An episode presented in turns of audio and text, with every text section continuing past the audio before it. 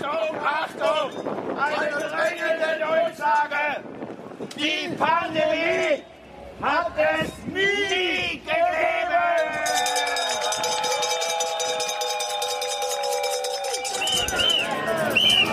Es ist völlig egal, es gibt weder rechts noch links, noch Mann, noch Frau, noch weiß, noch schwarz, noch reich, noch arm. Es gibt nur noch zwei Klassen von Menschen. Das sind die armen Gläubigen und die Gegner, die Verschwörungstheoretiker. Und ich freue mich heute, mit 800.000 Verschwörungstheoretikern durch Berlin zu laufen. So klang es auf der rechtsoffenen Demonstration am 1. August 2020 in Berlin, der von den Veranstaltern als Tag der Freiheit. Aufgerufen hatten zu dieser sogenannten Hygienedemo Gruppen, für die Corona nicht als solche, sondern vor allem als weltweite Verschwörung galt. Darunter vor allem die Stuttgarter Bewegung Querdenken 711 und Impfgegner, aber auch rechtsextreme Gruppen.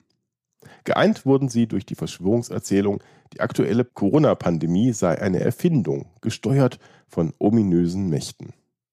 Mit der Wahrheit hielt man es dabei nicht ganz so genau. So stimmte noch nicht einmal die angegebene Teilnehmerzahl. Die Polizei ging von maximal 30.000 Teilnehmern aus, nicht von 800.000 oder gar 1,3 Millionen.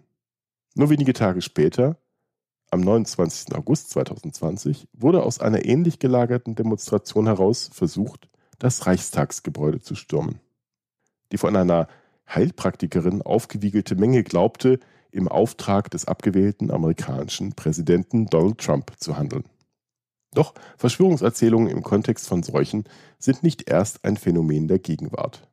Auch schon zu Zeiten der Pest und anderer historischer Seuchenzüge machten wilde Erzählungen die Runde, die bestimmten Gruppierungen die Schuld für die Krankheit gaben. Mit fatalen Folgen bis in die Gegenwart. Pestilenz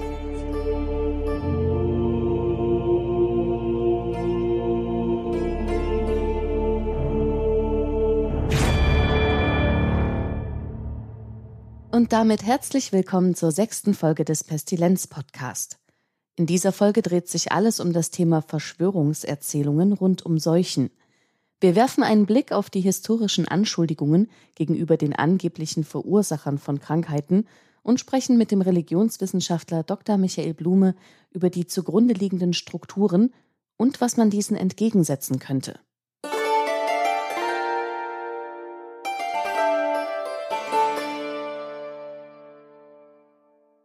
Straßburg, 14. Februar 1349. Valentinstag. Das jüdische Ghetto der Stadt, das schon seit Tagen abgeriegelt war, wird von bewaffneten Milizen Haus für Haus durchsucht, die Bewohner ins Freie getrieben. Man bringt sie auf den jüdischen Friedhof in hastig aufgestellte Schuppen und sperrt die Türen zu. Danach setzt man die Gebäude in Brand. Ihr angebliches Verbrechen?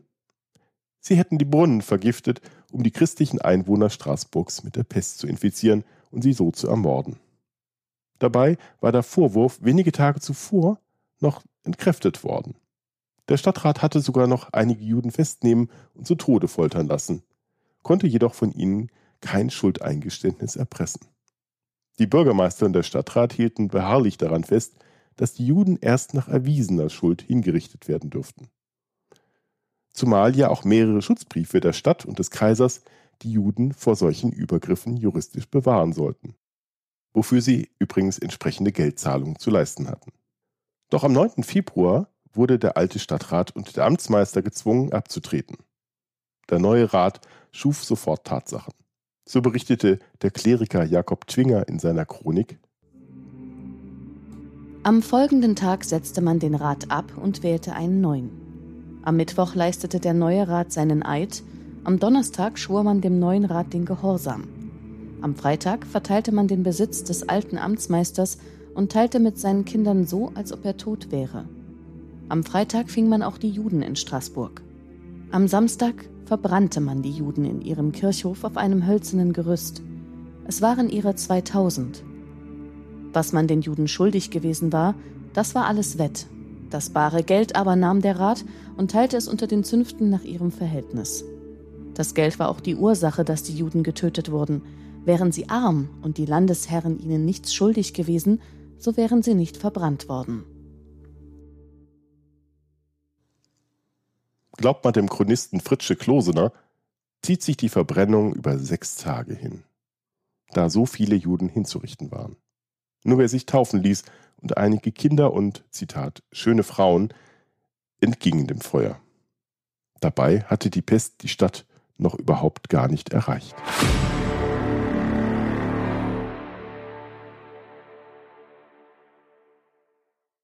Nachdem die Juden im frühen Mittelalter weitgehend unbehelligt geblieben waren und nahezu gleichberechtigt neben ihren christlichen Mitbürgern leben konnten, begann Ende des 11. Jahrhunderts eine zunehmende Judenfeindschaft. Diese äußerte sich bereits während der Kreuzzüge vom 11. bis zum 13. Jahrhundert, die gewalttätige Judenprogrome mit sich brachten. Statt die Feinde des Christentums im fernen Palästina zu bekämpfen, glaubten nämlich viele Christen, sie könnten sich die lange Anreise sparen und die vorgeblichen Feinde gleich in ihrer Nachbarschaft bekämpfen. Befeuert wurden die Anfeindungen gegen die Juden durch die Theologen, die sich stets gezwungen sahen, die Juden als Konkurrenz zu bekämpfen. Schließlich konnte es ja nur ein auserwähltes Gottesvolk geben. Zugleich steigerte sich der allgemeine mittelalterliche Judenhass zunehmend durch die Verbreitung antijüdischer Legenden und Vorwürfe. So wurde etwa behauptet, dass Juden christliche Kinder ermordeten, um ihr Blut rituell zu verwenden, oder sie würden Hostien, also den wahrhaften Leib Christi, schänden und den Heiland damit erneut ermorden. In der ersten Pestwelle gewann die Fabel von der jüdischen Brunnenvergiftung als Ursache der Pest eine besondere Brisanz. Da sich die massenhafte Ansteckung mit den Vorstellungen des 14. Jahrhunderts nicht erklären ließ, wurden zunächst Aussätzige und dann Juden verdächtigt, die Krankheit ausgelöst zu haben. In der Krisenangst schlug ein langes, friedliches Nebeneinander plötzlich in tödliche Vernichtung um. Häufig genug von der Obrigkeit angestachelt und kanalisiert. Jetzt wurden die Juden, die bis dahin ihre Identität bewahrt und durch Geldzahlung den Schutz des Kaisers erkauft hatten, zunehmend Opfer ihrer christlichen Nachbarn. Die Vertreibungen und Mordtaten wurden als Notwehr und Selbstverteidigung dargestellt. Die Pogrome der Pestzeit stellten dabei an Brutalität und Intensität alle früheren Verfolgungen in den Schatten und wurden erst vom nationalsozialistischen Genozid des 20. Jahrhunderts übertroffen. Im sogenannten Judenbrennen ging in der Mitte des 14. Jahrhunderts ein großer Teil der jüdischen Gemeinden unter. Ihre Stadtviertel wurden eingeebnet oder fanden neue christliche Besitzer. Dabei war die Pestangst oftmals nur vorgeschoben. Vielerorts gingen die Pogrome dem eigentlichen Eintreffen der Pestwellen voraus. Meistens ging es um handfeste wirtschaftliche Interessen. Mit der Ermordung der jüdischen Geldverleiher ließen sich zugleich auch die verhassten Schuldscheine loswerden. Das angebliche reiche jüdische Habe in die Hände zu bekommen, war ebenfalls vielen ein verlockendes Ziel. Legenden von versteckten jüdischen Schätzen veranlassten mancherorts zu regelrechten Zerstörungsorgien auf der Suche nach vermeintlichen Reichtümern in den jüdischen Vierteln. Vielen Zeitgenossen waren die wahren Hintergründe der Pogrome wohl bewusst. Der Chronist Konrad von Megenberg schrieb etwa über die angeblichen jüdischen Brunnenvergifter Wahrlich, sollten einzelne Juden so etwas getan haben, so weiß ich nichts davon. Was ich aber sehr wohl weiß, ist, dass es von ihnen in Wien so viele gab wie in keiner anderen mir bekannten Stadt in den deutschen Landen.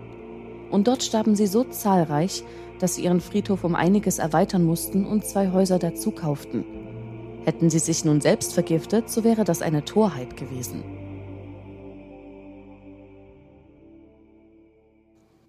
Die Juden sagen so, sagt Konrad ausdrücklich, allein der Neid des einfachen Volkes und Hass seien verantwortlich für die Vorwürfe gegen sie.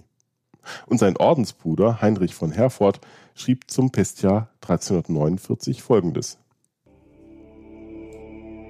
Auch wurden in diesem Jahr die Juden in Deutschland und in mehreren anderen Provinzen alle mitsamt Frauen und Kinder durch Schwert und Feuer grausam und unmenschlich dahingerafft.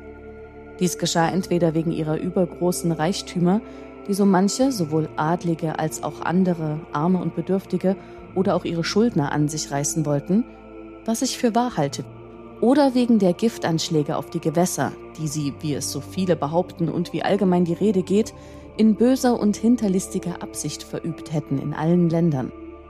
Was ich nicht glaube. Für Dr. Michael Blume Religionswissenschaftler und Antisemitismusbeauftragte des Landes Baden-Württemberg, folgen die Verschwörungserzählungen damals wie heute sehr ähnlichen Mustern. Wir können tatsächlich ähm, die Verschwörungspsychologie in vier Stufen aufteilen und die erklären das dann eigentlich auch ganz gut, was schon bei der Pest geschehen ist, was auch heute in der Covid-19-Pandemie geschieht. Die erste Stufe ist das Abblocken des Blunting. Also das betrifft uns alle, wenn wir mit großen, beängstigenden Erfahrungen konfrontiert sind, dass wir ähm, steuern müssen, wie wir mit denen umgehen, äh, wie nah wir die an uns heranlassen. Äh, das müssen wir alle damit klarkommen. Aber im Verschwörungsglauben, da wird das eben nicht nur abgeblockt, sondern dann geht es auf die Nummer zwei, auf die Verschwörungsmythen. Dann wird zum Beispiel gesagt, äh, die Ärzte selber, Landstreicher, Spanier, Chinesen, also Outgroup. Man sucht Schuldige, zu denen man selber nicht gehört. Man versucht die beängstigende Erfahrung, zum Beispiel die Krankheit, ähm, anderen in die Schuhe zu schieben und damit von sich selber abzuspalten. Also anstatt sich selber der Situation zu stellen, blame ich, beschuldige ich andere und äh, sagt zum Beispiel, das ist eine Erfindung der Pharmalobby oder der Chinesen oder der US-Amerikaner. Ähm, dann kommt die Stufe drei, das ist tatsächlich der Antisemitismus. Wenn es dann also eine geschlossene Verschwörungserzählung wird, ein Verschwörungsmythos wird, der die ganze Welt einbezieht, dann traut man das im Verschwörungsglauben tatsächlich keiner anderen Gruppe zu, als eben den Jüdinnen und Juden, die mit der Alphabetisierung begonnen haben, die als klug gelten, als gebildet, als weltweit verbreitet gelten. Das heißt, jeder Verschwörungsmythos ähm, mündet früher oder später in Internetzeiten sogar sehr schnell immer wieder in Antisemitismus ein. Also Wuhan wo jetzt die Covid-19-Variante aufgetreten ist, da gibt es überhaupt gar keine jüdische Gemeinde und trotzdem hatten wir schon im Januar 2020 vor den allerersten Maßnahmen hatten wir hier schon Flugblätter aus der Schweiz von Ivo Sasek, einem christlichen Fundamentalisten, der gesagt hat, das sei eine jüdische Biowaffe. Ja, da stecke der George Soros dahinter. Und so war es mit der Pest auch. Wir haben die sogenannten Pestpogrome. Häufig werden am Anfang andere Gruppen angegriffen, vermeintliche Hexen, Landstreicher, äh, Ärzte, ähm, also man Politiker, man beschuldigt die unterschiedlichsten äh, Gruppen, aber früher oder später kippt das dann ins Antisemitische. Auf die kann man sich einigen, die müssen dahinter stecken, zumal sie zum Beispiel aufgrund von Hygienevorschriften oder auch von einer gewissen Bildung tatsächlich eben auch manchmal Vorkehrungen treffen konnten äh, gegen Erkrankungen. Und das hat man ihnen dann auch noch zum Vorwurf gemacht. Das ist etwas, was wir bis heute erleben, anstatt dass man quasi voneinander lernt und zum Beispiel Impfstoffe dann begrüßt und äh, akzeptiert und sagt, Mensch, toll, Israel hat da bei den Impfstoffentwicklungen eine große Rolle gespielt, äh, gibt es dann eben Menschen, die sagen, aha, das beweist doch nur, dass die dahinter stecken. Und äh, deswegen mündet leider jeder Verschwörungsmythos früher oder später in den Antisemitismus und hatten wir Pestpogrome und haben wir jetzt auch bei der Covid-19-Pandemie den fast schon gewöhnlichen Antisemitismus, äh, der dann bis in die Politik hineinschwappt. Dr. Blume vermeidet übrigens absichtlich den Begriff Verschwörungstheorie, sondern benutzt lieber den Ausdruck Verschwörungsmythos. Der Begriff Theorie beschreibt ja eigentlich eine wissenschaftliche Erklärung, die überprüfbar ist. Das ist ja die Definition auch von Karl Popper, die sich auch durchgesetzt hat, zu Recht durchgesetzt hat. Also die Evolutionstheorie oder die Relativitätstheorien sind Theorien nicht, weil sie schlecht belegt wären, sondern weil man sie überprüfen kann. Und zwar wieder und wieder und wieder. Ähm, und genau das sind Verschwörungsmythen nicht. Verschwörungsmythen werden aus einem emotionalen, weltanschaulichen Bedürfnis her kreiert, konstruiert, aufgegriffen. Ähm, und das heißt, die entsprechende Person will davon überzeugt sein, dass äh, zum Beispiel die Pharmalobby oder die zionistische Weltverschwörung da dahinter steckt. Eine Widerlegung, Überprüfung ist dann gar nicht möglich. Also wenn man dann zum Beispiel sagt, also hör doch mal zu, also es haben nicht Hexen deine Ernte vernichtet, das waren Ameisen, dann haben selbstverständlich die Hexen die Ameisen geschickt. Oder wenn man sagt, nee, also das stimmt nicht, äh, die Zionisten und Illuminaten, äh, es gibt gar keine Illuminaten mehr seit 1800, das kann nicht sein, dann lautet die Antwort, da sehen Sie mal, wie gut die sind. Also die Illuminaten sind so perfekt, dass sie sich überall verstecken können äh, und mit den Zionisten gemeinsame Sache machen. Das heißt also, es ist ausdrücklich keine Theorie. Auch das hat Karl Popper schon gesehen. Er sprach davon, Verschwörungstheorien wären Aberglauben. Die Schuldigen stehen von vornherein fest. Es ist Pseudowissenschaft. Wenn also immer schon feststeht, wer angeblich schuld ist.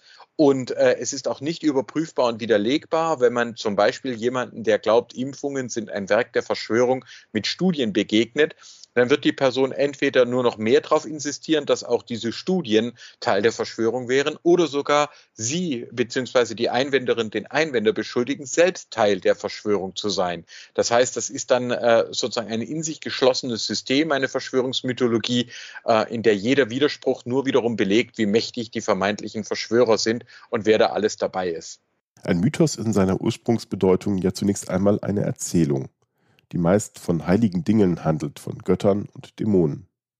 Tragen denn auch die Erzählungen von QAnon, von den jüdischen Weltverschwörern und der Pharma-Verschwörung religiöse Züge? Ich spreche ganz klar davon, dass äh, wir es mit einem Verschwörungsglauben zu tun haben und dass er also ganz genauso auf Religionspsychologie praktisch aufsetzt.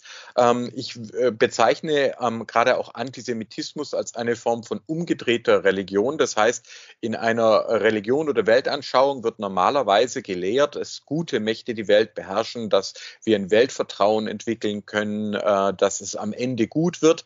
Und im Antisemitismus wird eben gelehrt, dass böse Mächte Mächte die Welt beherrschen, dass alles ganz schlimm wird und äh, dass das Ende nahe ist, wenn man nicht dem jeweiligen Tyrannen folgt, äh, der das angeblich noch als einziger äh, herumreißen kann. Das heißt, ich würde ganz klar sagen, ähm, Verschwörungsmythen funktionieren religiös. Sie spannen einen Dualismus auf, in dem vermeintlich böse Mächte die Welt beherrschen und wir verstehen sie nicht, wenn wir denken, wir hätten es da mit einer wissenschaftlichen Argumentation zu tun, sondern wir haben es mit einer quasi religiösen Argumentation zu tun tun. Ich bezeichne QAnon und Querdenken zum Beispiel auch als digitale Sekten, die also ganz gezielt und mit hoher, ähm, ja, mit hoher Professionalität auch Menschen anlocken, in Gruppen binden, dann auch finanziell abzocken und auf vermeintliche Verschwörer hetzen. Also ich halte das nicht für harmlos, äh, sondern eben tatsächlich für religionspsychologisch äh, ähm, äh, relevant und empfehle da auch tatsächlich immer zu gucken, dass das ja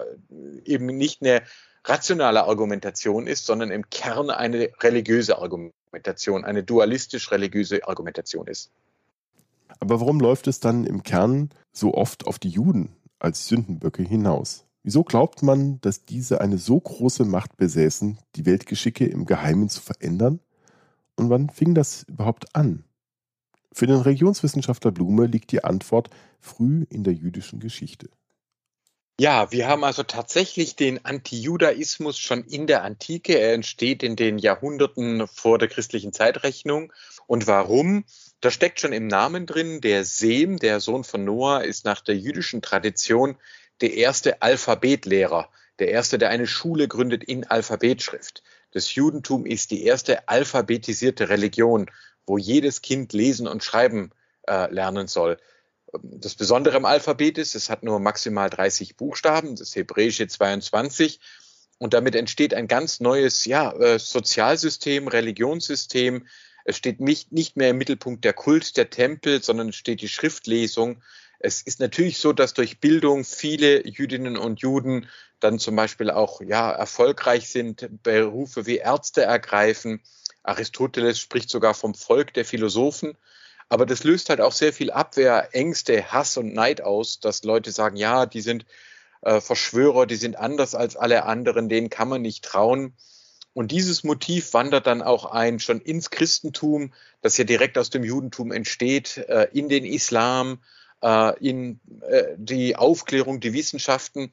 Die ganzen semitischen Religionen danach, nach dem Judentum, basieren auch alle auf Alphabetschrift, genauso auch der Humanismus und die Erklärung der Menschenrechte und, und, und. Aber oft ist man sich quasi dieser gemeinsamen medialen Wurzeln nicht bewusst und dann richtet sich der Hass äh, gegen die Juden, die für alles verantwortlich gemacht werden, was schief geht. Ganz knapp gesagt kann man sagen, in allen anderen Formen der Menschenverachtung werden die angegriffenen Gruppen abgewertet als vermeintlich minderwertig, vermeintlich dumm. Und im Antisemitismus wird aber behauptet, die sind so schlau, die kontrollieren alle anderen, das sind Superverschwörer und wenn irgendwas auf der Welt schief geht, zum Beispiel eine Pandemie, ähm, dann sind daran Jüdinnen und Juden schuld.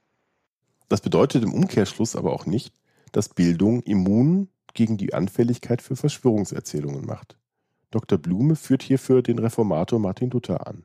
Ich denke, Martin Luther ist sogar ein hervorragendes Beispiel dafür, wo wir sehen können, da startet einer als Reformer mit einer eigentlich ganz positiven Haltung zum Judentum zunächst ähm, und kippt dann in einen Antijudaismus, der sich immer mehr steigert. Er glaubt dann auch an Hexerei, er glaubt, dass der äh, Papst mit dem äh, Teufel im Bunde steht und äh, wenn auch seine Ratschläge zur Pest noch relativ vernünftig für die damalige äh, Zeit sind, ähm, dann führt er später sogar sein eigenes Leiden nach heutigen Kenntnissen wohl ein Herzanfall darauf zurück, dass Juden ihn angeblasen hätten in einem Dorf, äh, durch das er gefahren wäre. Das heißt, bei Luther sehen wir tatsächlich eine sogenannte Altersradikalisierung.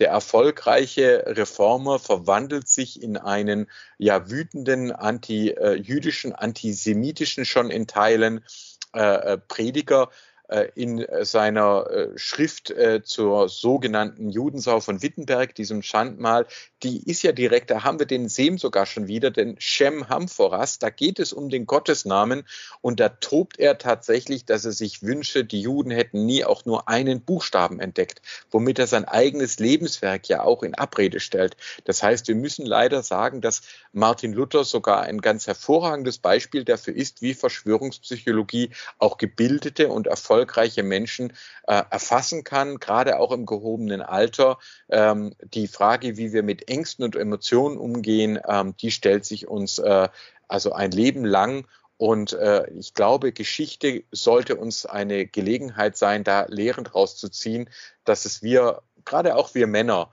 in der heutigen Zeit an der Stelle vielleicht auch einfach besser machen.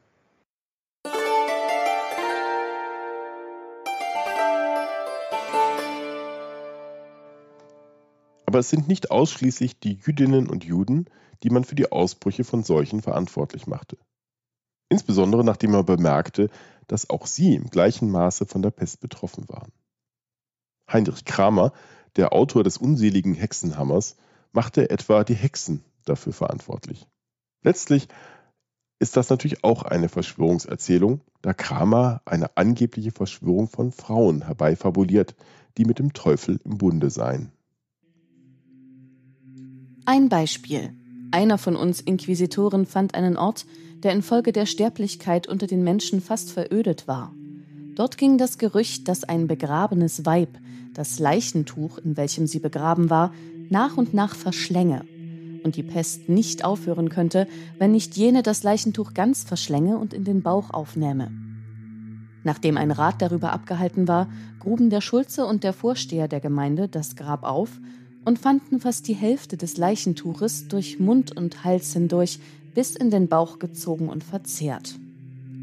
Als der Schulze das sah, zog er in der Erregung das Schwert, schlug der Leiche das Haupt ab und warf es aus der Grube, worauf die Pest plötzlich aufhörte. So also waren mit göttlicher Zulassung die Sünden jenes Weibes an den Unschuldigen wegen der Verheimlichung seitens der Oberen gestraft worden denn bei der angestellten Inquisition fand man, dass jenes Weib lange Zeit ihres Lebens eine Wahrsagerin und Zauberin gewesen sei. Für Kramer sind diese Frauen sogar noch im Tode gefährlich. Im Mailand des 17. Jahrhunderts waren es dann angeblich Ausländer, die mittels einer Pestsalbe die Seuche in die Stadt gebracht hätten. Nachdem man sich übrigens seitens der städtischen Obrigkeit lange standhaft geweigert hatte, überhaupt anzuerkennen, dass tatsächlich die Pest in der Stadt wütete. Und auch in Zeiten der Cholera des 19. Jahrhunderts suchte man sich schnell Schuldige unter bestimmten Gruppen der Bevölkerung. So schreibt etwa Heinrich Heine 1832 aus Paris. Besonders an den Straßenecken, wo die rot angestrichenen Weinläden stehen, sammelten und berieten sich die Gruppen. Und dort war es meistens, wo man die Menschen, die verdächtig aussahen, durchsuchte und wehe ihnen, wenn man irgendetwas Verdächtiges in ihren Taschen fand. Wie wilde Tiere, wie Rasende fiel dann das Volk über sie her. Sehr viele retteten sich durch Geistesgegenwart.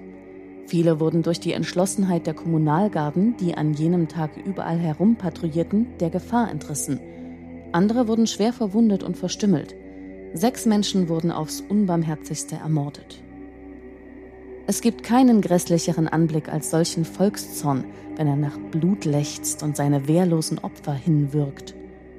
Dann wälzt sich durch die Straßen ein dunkles Menschenmeer, worin hier und da die Ouvrier in Hemdsärmeln wie weiße Sturzwellen hervorschäumen Und das heult und braust, gnadenlos, heidnisch, dämonisch. An der Straße Saint-Denis hörte ich den altberühmten Ruf à la Lanterne. Und mit Wut erzählten mir einige Stimmen, man hänge einen Giftmischer. Die einen sagten, er sei ein Karlist, man habe ein Brevet du Lit in seiner Tasche gefunden. Die anderen sagten, er sei ein Priester. Ein solcher sei alles fähig. Im Nachhinein stellte es sich Heine zufolge in allen Fällen heraus, dass die Opfer des wütenden Mobs allesamt unschuldig gewesen seien. Aber auch er verbreitet im selben Atemzug die Verschwörungserzählung, es könnte Scheinvergiftungen gegeben haben, im Auftrag von Mächten, die ein Wiedererstarken der Karlisten verhindern wollten, also der Unterstützer des bourbonischen Königshauses. Auch Dr. Michael Blume kennt das Phänomen, dass in Krisenzeiten existenzielle Ängste in Aggressionen umschlagen. In seinen populären Büchern Warum der Antisemitismus uns alle bedroht, wie neue Medien alte Verschwörungsmythen befeuern und in seinem anderen Buch Verschwörungsmythen, woher sie kommen, was sie anrichten und wie wir ihnen begegnen können, hat er sich eingehend mit dem Thema der Mythenbildung beschäftigt. Ja, ähm. zur spanischen Grippe gab es zum Beispiel auch den Verschwörungsmythos, dass deutsche Krankenschwestern den verbreiten würden äh, mit äh, deutschen Pharmaprodukten. Ähm, und im Kern geht es eben immer äh, bei Verschwörungspsychologie ums Nicht-Wahrhaben wollen, beängstigende Erfahrungen abzuspalten und auf vermeintlich Schuldige zu projizieren. Und das sind dann am Anfang häufig nicht jüdische Gruppen, aber dann kommt der Antisemitismus und äh, als letzte Stufe kommt dann, treten dann Personen auf, die quasi sagen, ich bin derjenige, der euch erlösen kann von dieser Verschwörung, äh, der die äh, Angreifer vernichten kann. Und äh, das ist dann die Tyrannophilie. Das heißt, da werden dann äh, quasi treten Anführer auf, die dann auch tatsächlich zum Beispiel zu Pogromen aufrufen oder dazu aufrufen, äh, ihnen Sachen abzukaufen, auf Heil, äh, äh, ihre Heilkräfte zu vertrauen. Das heißt, man muss auch immer sagen, mit einer Verschwörungsmythologie sind dann auch Geldgewinne und Machtgewinne von einzelnen Gruppen äh, verbunden, die das dann auch nutzen. Also die abgespaltene Angst äh, wird dann aufgegriffen, verstärkt und gegen externe Gruppen gelenkt. Und äh, das haben wir quer durch das Mittelalter und das haben wir auch in der Neuzeit.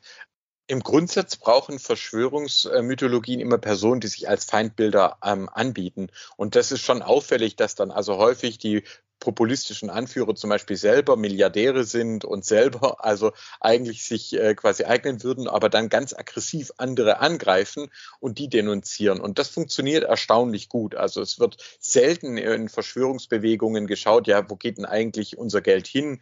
Äh, was geschieht denn mit den Spenden, die ich für Donald Trump oder mit den Schenkungen an Querschenken gemacht habe, sondern der Feind ist immer draußen. Der wird immer mit etwas Äußerem identifiziert. Und da ist natürlich, sind die Angsttrigger, die eine Person vermeintlich glaubwürdig machen, ist erstens, wenn es Wissenschaftlerinnen und Wissenschaftler sind, Leute mit wissenschaftlicher Perspektive, die Dinge schon haben kommen sehen, äh, denen ist man dann nicht dankbar. Also den äh, Bill Gates wird dann nicht gesehen als einer, der sagt, oh, der hat das schon vorausgesehen, der wollte uns warnen, der hat Vorarbeiten geleistet, sondern nein, der hat das dann schon gewusst.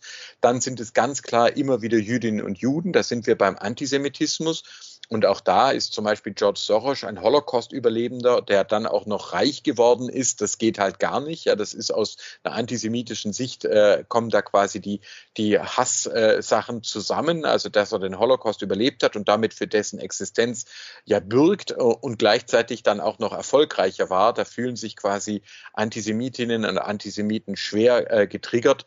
Ähm, häufig geht es auch um äh, Frauen ähm, äh, dass denen vorgeworfen wird, sie würden von Juden kontrolliert, also Angela Merkel, Hillary Clinton, Annalena äh, Baerbock ähm, und äh, schließlich haben wir dann auch die Rothschilds. Äh, das ist auch interessant, weil da haben wir eine Bankiersfamilie, eigentlich eine mittelständische Bank, aber die entstanden eben nach der Aufhebung der Ghettos. Die profitierten vom modernen äh, Staat, von der Republik. Und deswegen wurden sie von Anfang an auch damit identifiziert. Also die vermeintlich gute Ordnung davor, wo Juden unterdrückt waren und die Frauen noch gehorcht hätten und alles seine Ordnung hätte, die wurde kompromittiert und da stecken die Rothschilds dahinter.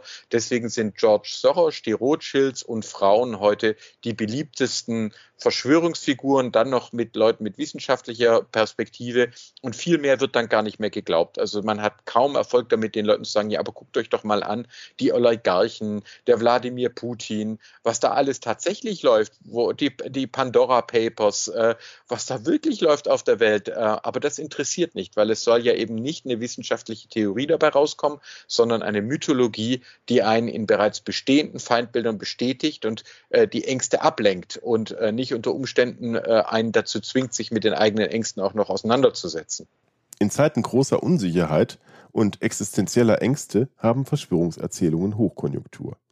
Das gilt zu Zeiten der Pest genauso wie zu Zeiten anderer Seuchen. Dabei folgen diese Erzählungen fast immer demselben Muster. Dr. Blume fasst es noch einmal zusammen. Also erstens nicht wahrhaben wollen, Blunting, ablocken. Ähm, die Angst überfordert mich. Dann projiziere ich sie zweitens auf vermeintlich Schuldige.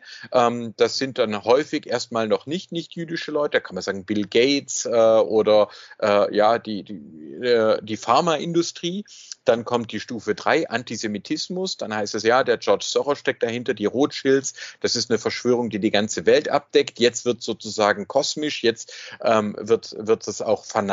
Die Leute denken, sie müssen in Notwehr handeln ähm, und sich selber verteidigen. Und dann Stufe 4, Tyrannophilie, wenn dann Leute auftreten und sagen, ich bin jetzt derjenige, der euch von dieser Erlösung äh, von diesem Bedrohung erlöst und wenn ihr mir folgt und wenn wir die Verschwörer vernichten, dann wird alles gut werden, wo man natürlich nur weiß, äh, das hat nie funktioniert und es wird auch nicht funktionieren, aber die Psychologie äh, funktioniert bei jeder Pandemie so. Deswegen ist es auch so wichtig, was sie machen, äh, quasi, dass man aus den Pandemien der Vergangenheit eben Schlüsse zieht äh, für das Jetzt und besser vorbereitet ist.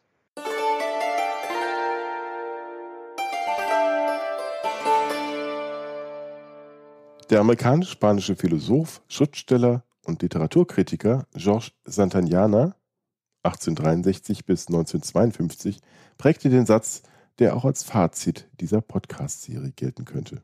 Those who cannot remember the past are condemned to repeat it.